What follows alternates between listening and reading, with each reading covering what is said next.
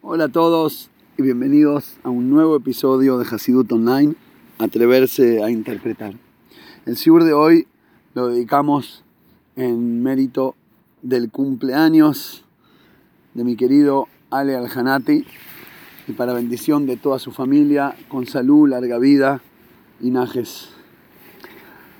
Ya estamos enfilando, acercándonos a Purim eh, y hay tantos, pero tantos conceptos con respecto a Purim y la interpretación jasídica de la Megilá y de la festividad, que todos los años me da, me da cosa tener un solo podcast para, para dedicarme a Purim y creo que merece bastante más.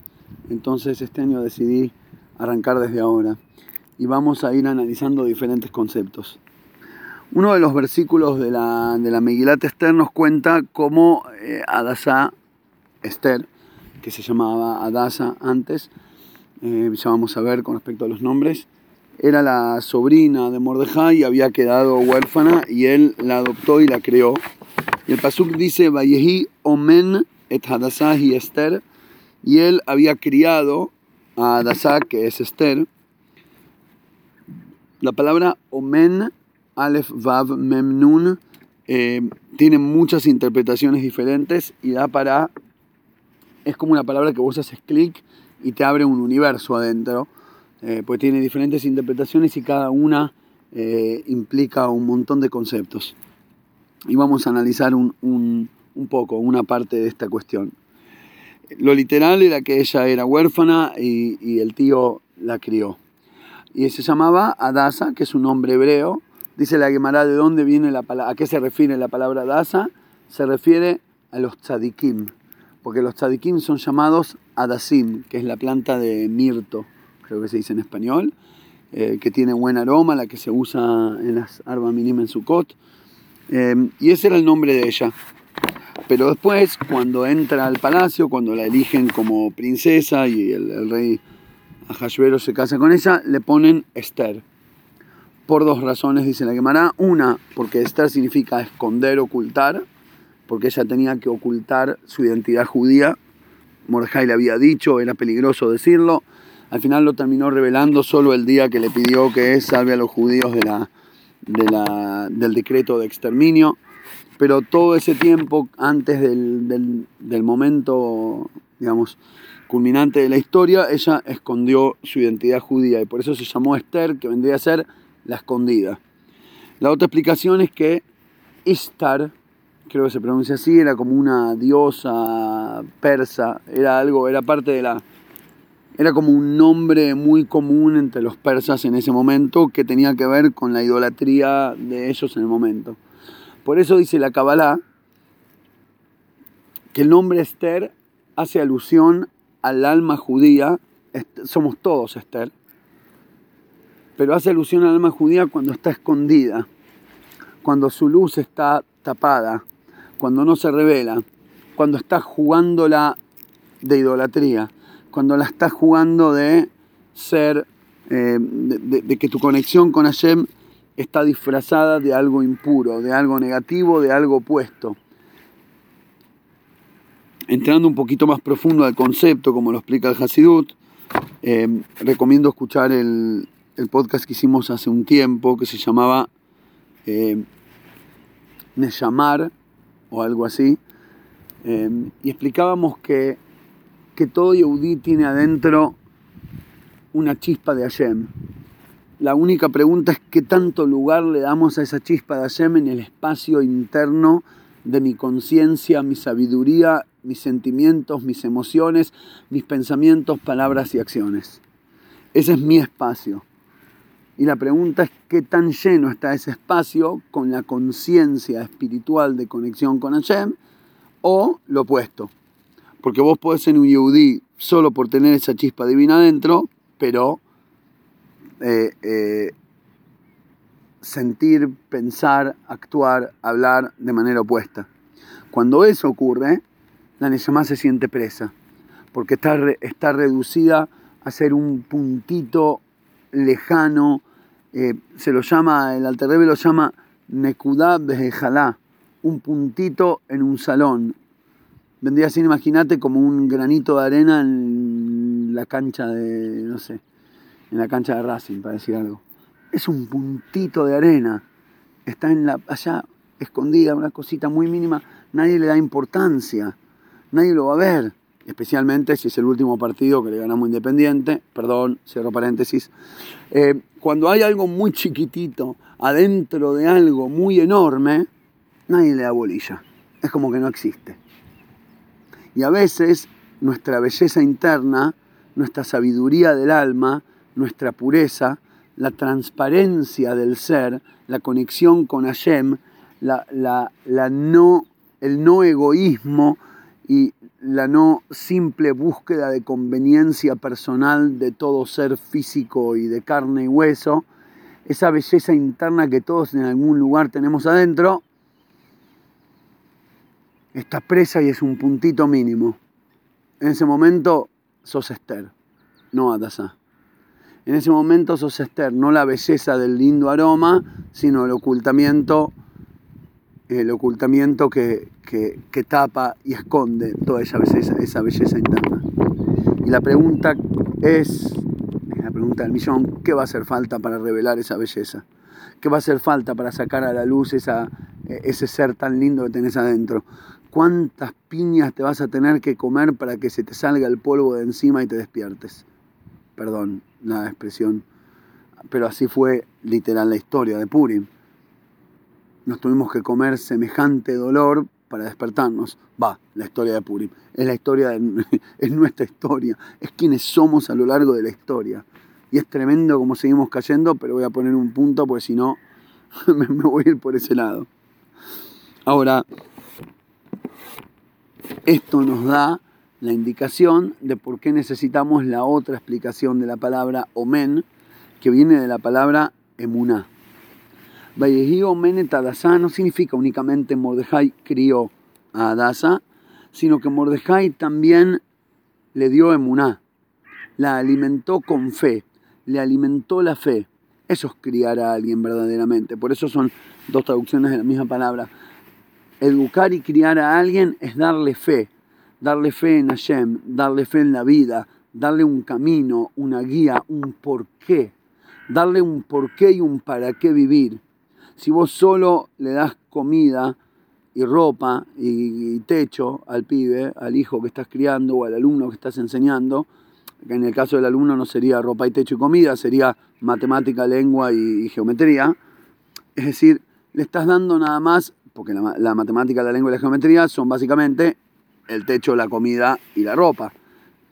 Y ese es el problema. Las escuelas le enseñan a la gente de qué trabajar, pero no les enseñan a la gente quién ser.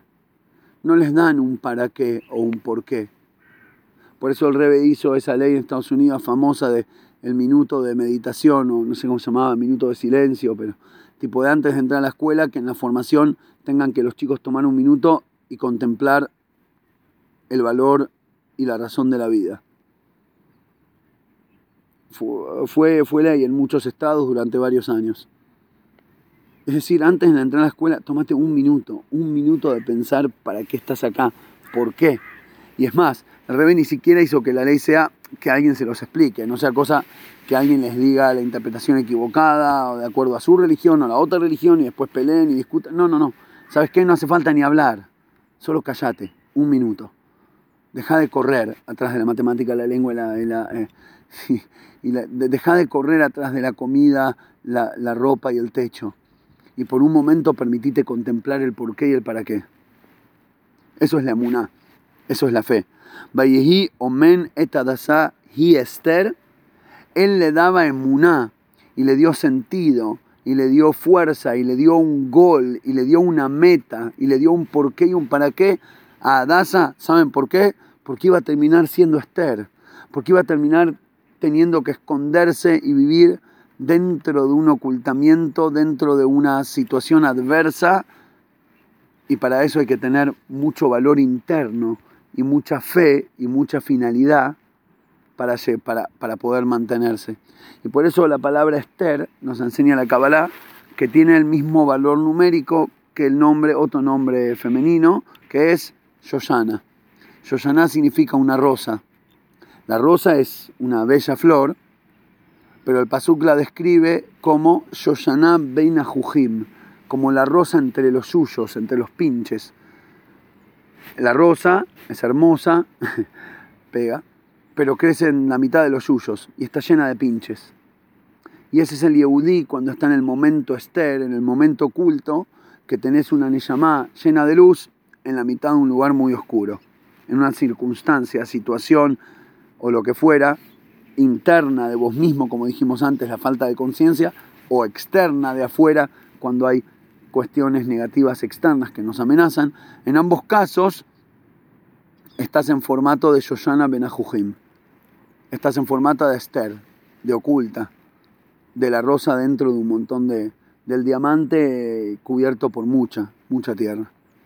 Y por eso, como sos, como somos, Esther, necesitamos que alguien, que venga un Mordejai, siempre tiene que haber un Mordejai, alguien que te despierte, alguien que te llene de, de, valor y de búsqueda y de gol, alguien o algo, una idea. Y eso es para nosotros el Moshe Rabbeinu de la generación, eso es para nosotros la Torah, eso es para nosotros el Hasidut. Y por eso se lo llama en el Zohar al, líder espiritual de la generación, al Moshe Rabbeinu de la generación, se lo llama Ra'ayam Mehemna, pastor fiel, pastor fidedigno, que literalmente significa que en su función de pastor es confiable, es decir, lo más probable es que te lleve al pasto y te dé comer y no se olvide, se quede durmiendo y la pobre ovejita se muera de hambre y no la saquen a, comer. Pero en la traducción espiritual significa Ra'ayá del Mehemna. Eres el pastor que te da de comer. ¿Qué? Fe. No es pastor fidedigno, es pastor de la fe. Porque es el que te alimenta el alma con el sentido de la vida. Hasta acá una interpretación, emuná. O dos, criar y criar con emuná. Ahora vamos un paso un poco más profundo. En hebreo, otra palabra que viene del mismo Yoresh es emun. Emun significa confianza. Lo que le dio Mordejai a Esther es confianza.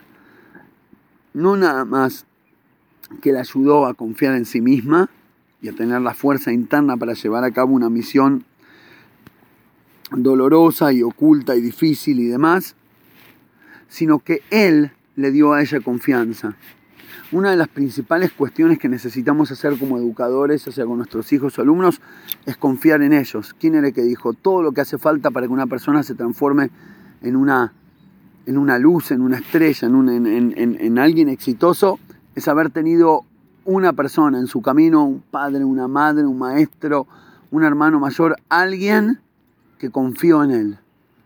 Alguien que le dijo, uh, este pibe tiene futuro.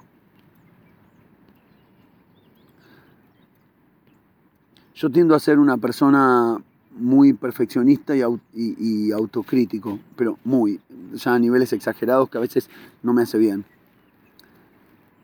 Eh, y una vez manoteé una carta de recomendación de un maestro, eh, tenía que, nada, pasar de escuela, dejar una yeshiva, lo que fuera, eh, y nada, logré poner mis manos en la carta de recomendación que no correspondía, era interna entre los directores y, nada, pero no sé cómo la conseguí. Tenía 17 años, a esa edad se consiguen las cosas.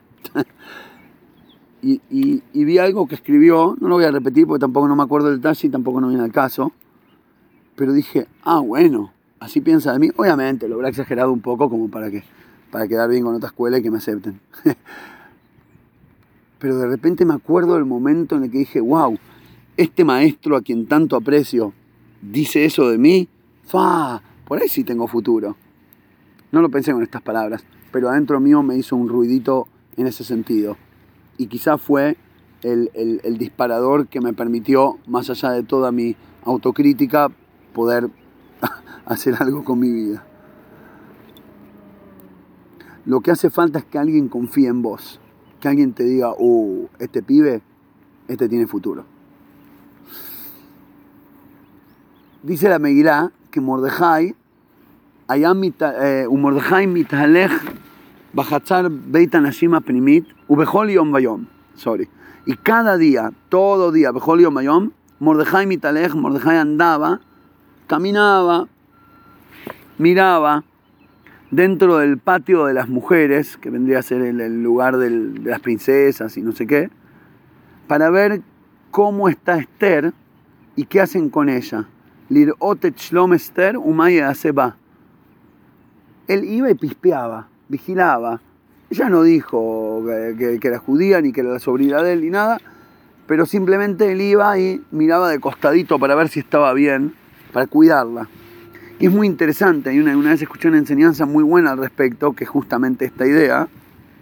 Mordecai no iba todos los días a decirle, ¡eh, Esther! ¿Contaste o no contaste? ¿Estás cumpliendo mi misión? ¿Me estás haciendo caso, che? No era el típico maestro religioso que te da una ordenanza y después te juzga a ver si la cumplís o no. No te está diciendo lo que hacer y después... Y Mordejai iba todos los días a ver si la piba metió la pata. No, para nada. Con respecto a la misión le confiaba 100% con los ojos cerrados y nunca le preguntó si dijo o no dijo. A lo que iba era iba a ver si estaba bien como maestros, como padres, dejemos de juzgar a los pibes a ver si me están haciendo caso o no. O a ver si le están haciendo caso a la ley que les impuse o no. Simplemente mostrémosles preocupación por su bienestar. Y cuando se sienten confiados y queridos y contenidos, automáticamente van a ir a cumplir con la misión. Eso es darle emun.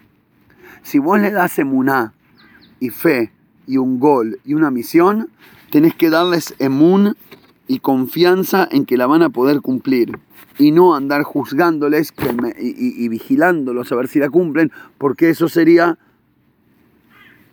quitarle esa confianza que es lo que les permite tener éxito. Ahora bien, hasta acá analizamos un par de explicaciones de la palabra y nos quedó un concepto. Ahora vamos a darle una vuelta de rosca más y entrar bastante más profundo.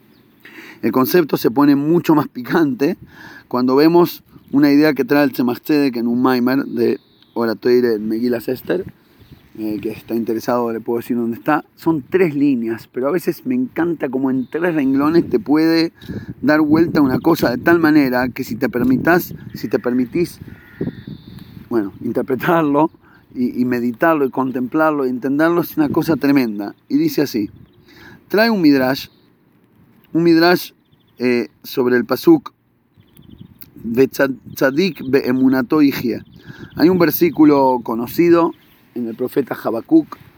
Habacuc Anabí dice, Betzadik be'emunato El tzadik, el hombre justo, be'emunato, con su fe, hijie, vive o vivirá.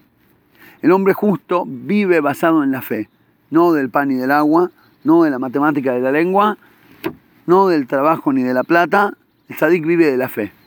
Es decir, la fe interna en su alma es su verdadera energía.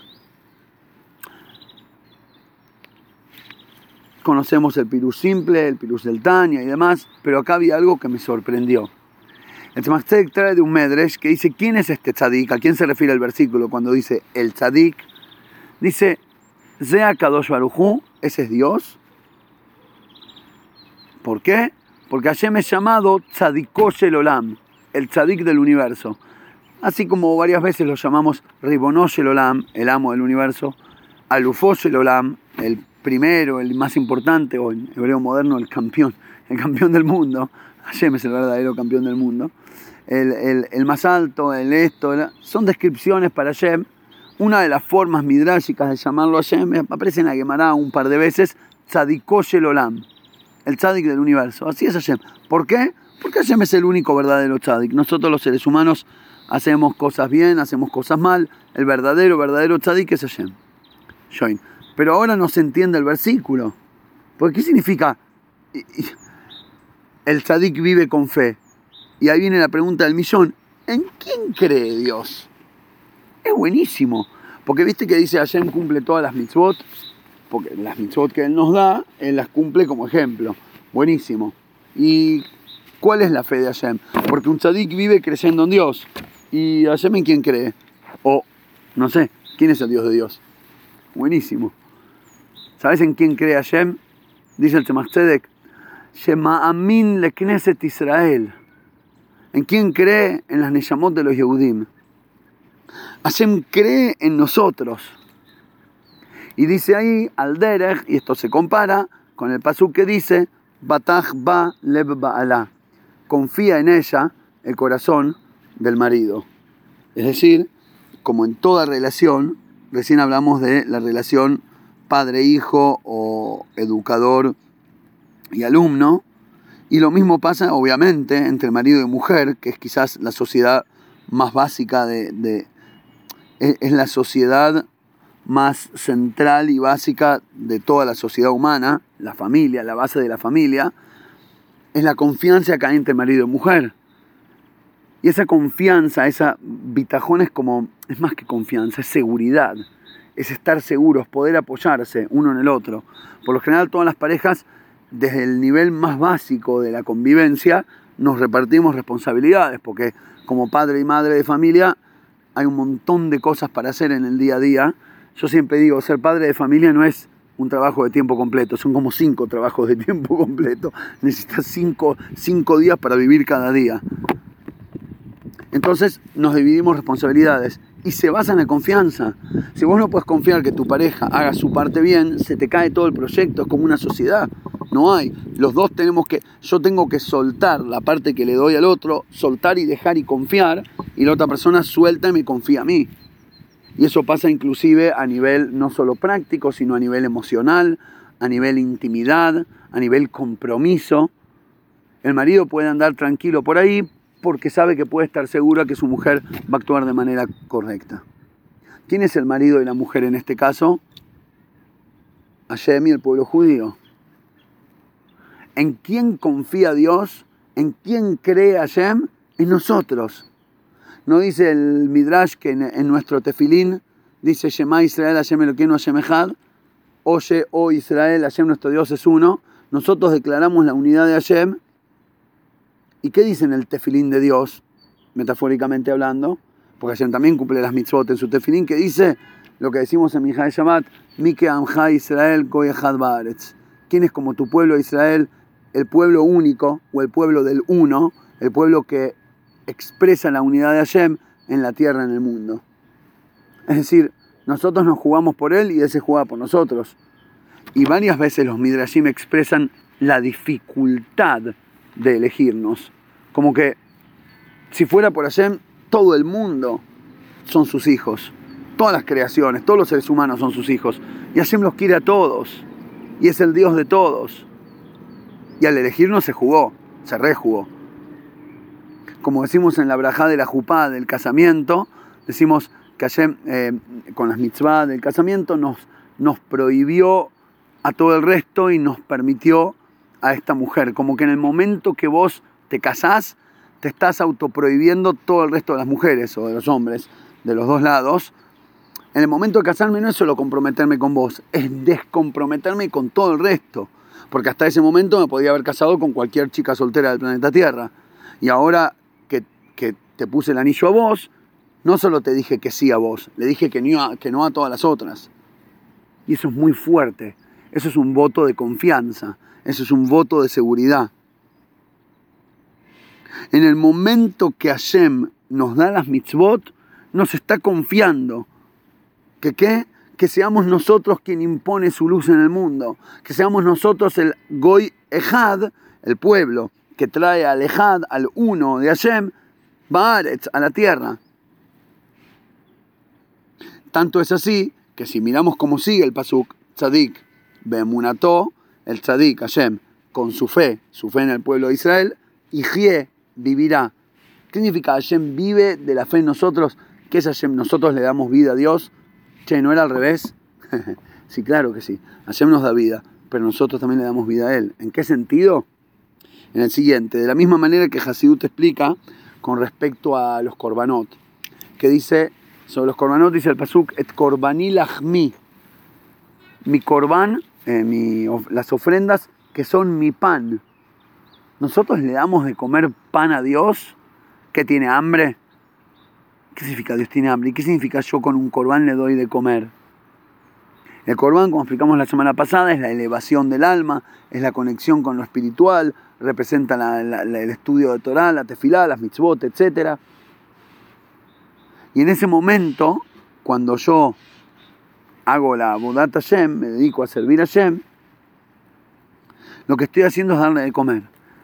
Ahora eh, desarmemos la metáfora para poder comprenderla bien. ¿Qué es comer? Cuando yo como, lo que estoy haciendo es conectar mi alma con mi cuerpo. Porque si no comes, eventualmente te debilitas y eventualmente una persona puede, Dios libre, morir de hambre. Y la muerte es la separación del alma del cuerpo. En otras palabras, la comida o todo lo que haces para mantenerte vivo, lo que hace es ser la plasticola, el shidach, la conexión, el enganche entre el alma y el cuerpo. Y así también con Hashem, su luz y su mundo. La luz de Hashem es como el alma, lo dijimos varias veces, y el, la ropa, el cuerpo de Hashem, para decirlo de alguna manera, es su mundo. La manifestación física de la energía divina es el mundo que vemos con nuestros ojos y que sentimos con nuestros cinco sentidos. Ahora, la conexión entre la semi y el mundo, la conexión entre el alma y el cuerpo, es lo que se llama vida. ¿Cómo hace el tzadikosh el olam? ¿Cómo hace la energía positiva del mundo, que es Hashem, para vivir? ¿Qué es vivir? Seguir conectada con el cuerpo y que este cuerpo de mundo no quede muerto sin alma divina, porque si no tiene emuná, si no tiene fe, si no tiene sentido espiritual, si no tiene por qué y para qué, es solo un cuerpo. Y así como un cuerpo cuando se le va el alma es una pena absoluta y lloramos con dolor porque no sirve para nada y apenas se le va el alma al par de horas ya hay que guardarlo en la tierra y devolverlo y nunca más usarlo porque ya no sirve. De la misma manera todo este mundo, y no digo toda la vida, porque la vida es el alma, pero la fisicalidad del mundo del cuerpo, lo físico, lo material, lo básico, ¿qué es? Comer, ir al baño, repetir y devolver la llave, no sirve de nada. Si igual ya se va a morir, se da cuenta ya está muerto. Es lo mismo, no es nada. Nunca lo fue, no vale nada. Ebel Abalima Kol Abel, es todo aire. A menos de que tenga una tremenda alma de vida que hace que cada momento de vida sea una experiencia de divinidad que te dé conciencia para despertarte y agradecer por la vida, ver el sol que sale a la mañana, sentir tu respiración y entender que tu Neshima es tu Neshama y en el momento que sentís tu respiración, que es lo mismo que el alma, en el momento que sentís el alma decir, yes, puedo ser, eh, ¿cómo se dice? Ah, se me fue la palabra, eh, cargador, no, portador Puedo ser portador de un alma divina. Puedo ser quien lleva esta conciencia adelante. Puedo ser la Esther, que más allá de ser una Yoyana entre todos los suyos de la vida, soy una flor hermosa. ¿Por qué? Porque tengo Omen, porque tengo Emuná y tengo Emun porque tengo fe, tengo un gol, tengo un porqué y un para qué, y tengo la confianza del mismísimo Todopoderoso, Hashem, Dios del universo, cree en mí. No me la creo. Puedo decirlo 20 veces más, en quedaría mal en el podcast. Hashem, el creador del universo, no es creador, es creedor. Cree en mí. Es muy fuerte, hay que creérsela. Hay que creer que el creedor cree en vos.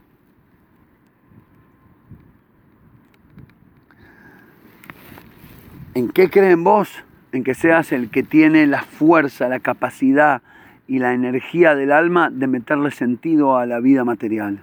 De que seas el que le da vida al Tzadikosh Olam, el que conecta el alma de la realidad con el cuerpo, el que le hace a los demás entrar en conciencia espiritual, el que ayuda a cada ser a cada mineral, vegetal, animal y humano a entrar en conciencia de su conexión con su sentido y propósito. Y voy a cerrar el podcast con, un maíz. ¿eh? hace tiempo que quería contar una historia linda y hoy me apareció, venía, ya había, estaba procesando este concepto hace varios días, ya desde Shabbat que lo vi, y lo venía cocinando y preparando y demás. Y justo ayer la noche alguien me contó un maíz y dije, plen caja, me vino justo. Y escuchen esto. Había un escritor, un escritor israelí, eh, de perspectiva, eh, ¿cómo decirlo?, muy progresista, muy abierto, muy de izquierda, anti-religión, anti-judaísmo, anti-torá, anti-sentido espiritual, anti-todo. Eh, Juan José Anti le decían. Eh, se llamaba Natán Yalin Mor, famoso aparentemente, para mí a partir de ser a la noche, pero aparentemente era muy famoso acá. Em, y el tipo escribía en el diario, en el Allgemeiner Journal, en Argentina salía, yo me acuerdo cuando era chiquito, y, iba en Villa Crespo, ahí, ¿cómo se llamaba? El bar ese grandote en Corrientes y Gurruchaga, donde jugaban al dominó todos los, todos los viejitos sobrevivientes del holocausto. Vos entrabas ahí y olías el, el, tabaco y escuchabas el Yiddish. Era buenísimo. Jugaban al y al dominó, no sé qué. Y la cuestión es que eh, me acuerdo porque ahí lo tenían en el Allgemeiner y lo leían. Cuando yo era chiquito todavía no sé si hoy en día se usa, si existe y si existe en Argentina. La cuestión es que todavía había gente que leía el diario en Yiddish en los años 60, 70 y demás. La cuestión es que en Estados Unidos era muy conocido y el, el editor del diario era un hombre religioso. Su papá era rabino y rabino de Jabad, era alumno del Rebe, del Rebe de Lubavitch eh, pero el, editor del diario era un hombre abierto, dejaba, digamos, open-minded, dejaba que hayan opiniones de ambos lados en, las columnas de opinión, obviamente. Eh, claramente el mundo sería un lugar más lindo si, si las noticias fueran solo la realidad y la opinión fueran, estuvieran solo en las columnas de opinión. Pero la cuestión es que él tenía una columna de opinión en el diario. Y a pesar de ser un, año, un diario muy judío y hecho por alguien religioso y en Yiddish y demás, bueno, las opiniones de él eran muy, digamos, muy abiertas y, del lado opuesto, para decirlo de alguna manera. La cuestión es que él, eh, siendo amigo del editor, eh, que era, como dije antes, era alumno de Rebel Lubavitch, en un momento él vivía eh, estaba en New York, fue, vivía acá en Israel, fue a New York y le dijo, che, vení conmigo a visitar al Rebe. Hoy es festividad, termina Yom Tov, era no sé si el último día de Pesach o el último día de, de Sukkot. La cuestión es que el último día de las festividades, el Rebe cuando hacía Abdalá, le repartía de la, de la copa de bendición, se llama Kosel Brajá, así como cuando hacemos Kiddush y Koso, vos le das a los miembros de la familia para que tomen un poquito de la copa con la cual hiciste la bendición, porque se llama, es la copa de bendición, entonces cuando tomas esa copa estás absorbiendo parte de la Brajá, de la bendición, y al revés le repartía de su bendición a todos los Hasidim, que como eran quichicientos, era todo un, era todo un proceso, era toda una, una, era toda una experiencia. El rey pasaba tres o cuatro horas repartiendo de a poquitito así de su vino al, vaso de cada uno, la gente iba pasando y aprovechabas para tener unos segundos con el rebe. Si tenías una pregunta le hacías, te miraba a los ojos, te daba una sonrisa, un comentario.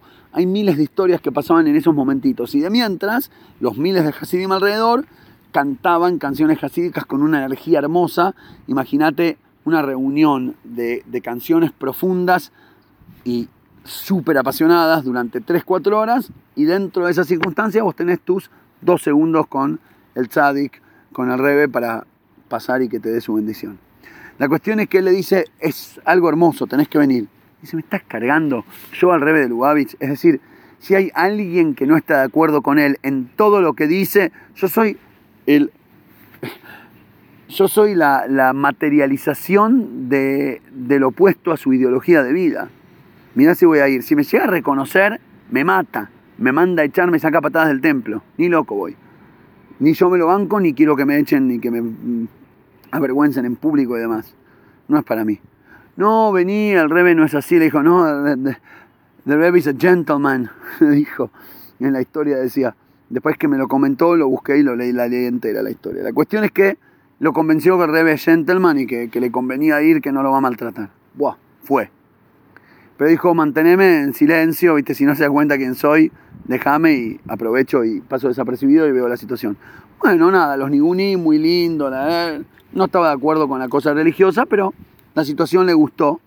Llegó su momento, pasó por adelante Y el, hombre este, el rabino, le dice al rebe, rebe, le presento a, y el rebe pone una sonrisa enorme y dice, ¿cómo a?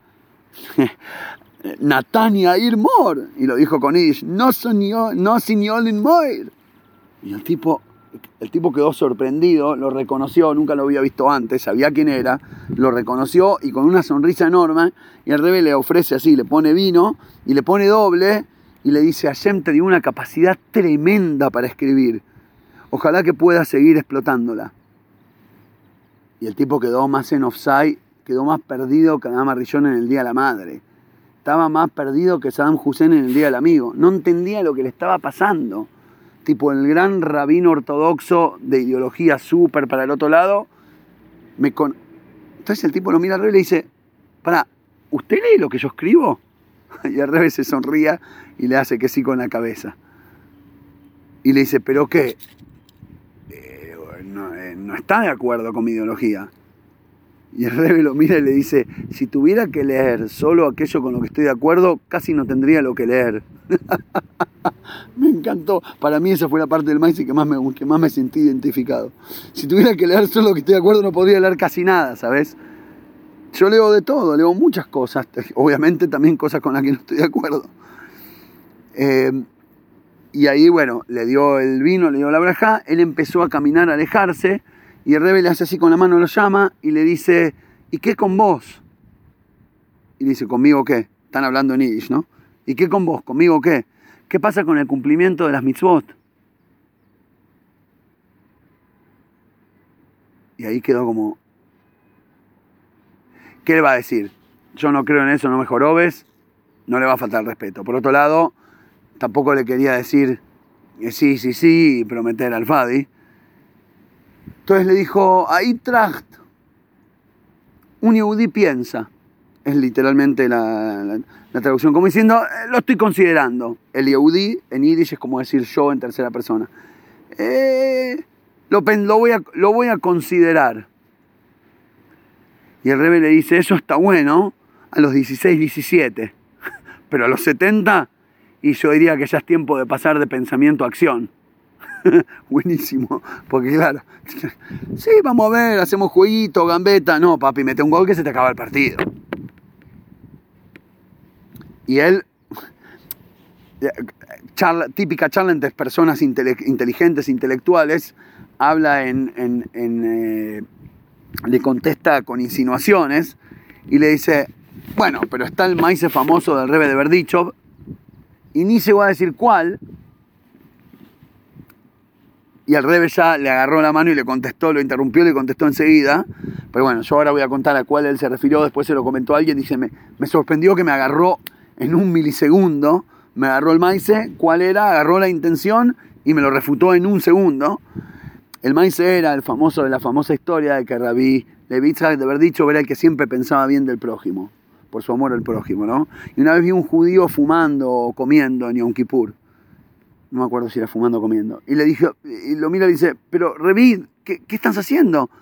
¿Te olvidaste que es Kippur? Y el otro lo mira y dice, no, Rebe, no me olvidé que es Kippur. Ah, ¿te sentís mal? ¿Por eso necesitas comer? No, no, no me siento mal. Ah, eh, y entonces, eh, no, sabías que no se puede comer en Kipur? No. Sé que, sé que es Kipur, que no se puede comer y no me siento mal. No me importa, no creo en Dios y yo peco y hago lo que quiero. Y no me hinche más.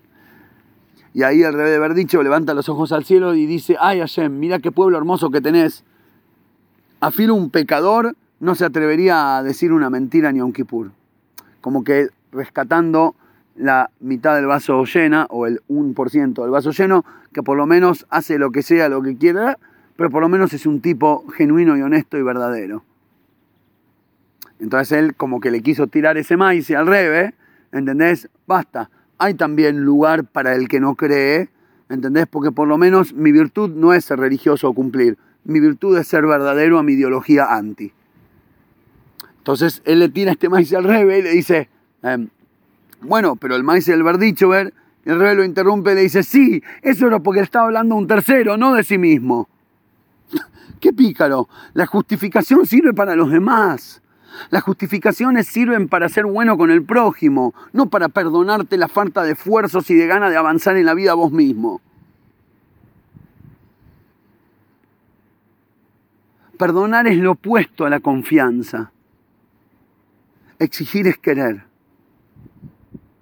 Era el mensaje que Rebel estaba diciendo. Y ahí se saludaron, él se fue con su vasito con el poco de vino de Cochebroje y terminó la historia.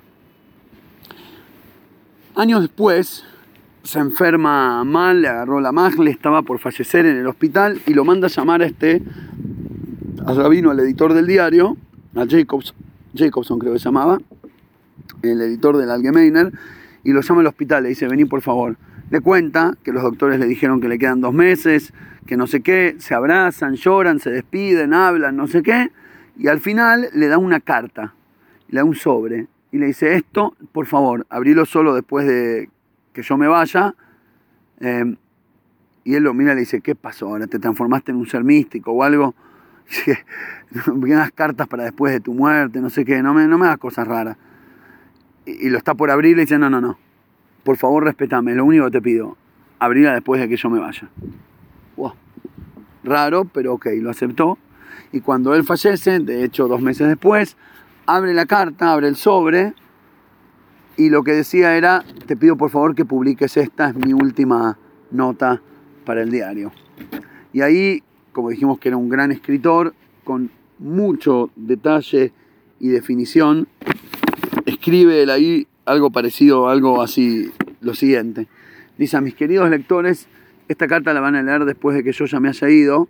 Seguramente estoy en el infierno, en la, en la séptima en, el séptimo nivel de lo más bajo, me estoy asando de lo lindo en el fuego, porque la verdad me lo merezco. La verdad que jugué toda la vida eh, atacando los valores espirituales y ahora me tendré que comer la consecuencia. Pero quiero decirles un secreto desde acá. Quiero contarles lo que estoy viendo. Y escribe como un buen escritor, no sé qué, na, na, na, Y él dice, en un momento pone, si es que existe. Si es que existe el cielo y el infierno, esto es lo que estoy viendo y, les cuentan, ah, el fuego, el papá, papá, papá, papá, y después agarra y dice, pero en la mitad de todo ese desastre encuentra una chispa de luz. De repente sale una luz de adentro de toda esa oscuridad asquerosa y se me acerca. Y es una luz muy fuerte que me envuelve y me salva y me eleva y me saca del fuego. ¿Y saben quién es esa luz? Esa luz es el alma del gran líder de nuestra generación, del Rebe de Lubavitch, que fue el único rabino que me pudo enseñar que cree en un Dios que cree en mí. Y me pareció muy fuerte porque es exactamente el concepto de Bayei Omen Batach Ba Le No se trata solo de creer en Hashem, se trata de creer en que Hashem cree en vos. Y en el momento que vos crees que Hashem cree en vos, te vas a atrever a ser Esther te vas a atrever a llevar a cabo tu misión, a tener fe en la misión, a tener emuná y a tener un porqué y un para qué y a tener la fuerza interna de llevarlo adelante, inclusive cuando estés rodeado de yuyos y de cuestiones negativas, vos vas a seguir floreciendo y llenando el mundo de perfume y de aroma y de color y de belleza como una Shoshana Benajujim. Gracias a todos por escuchar una vez más. Shabbat Shalom y nos encontramos, si Dios quiere, la semana que viene.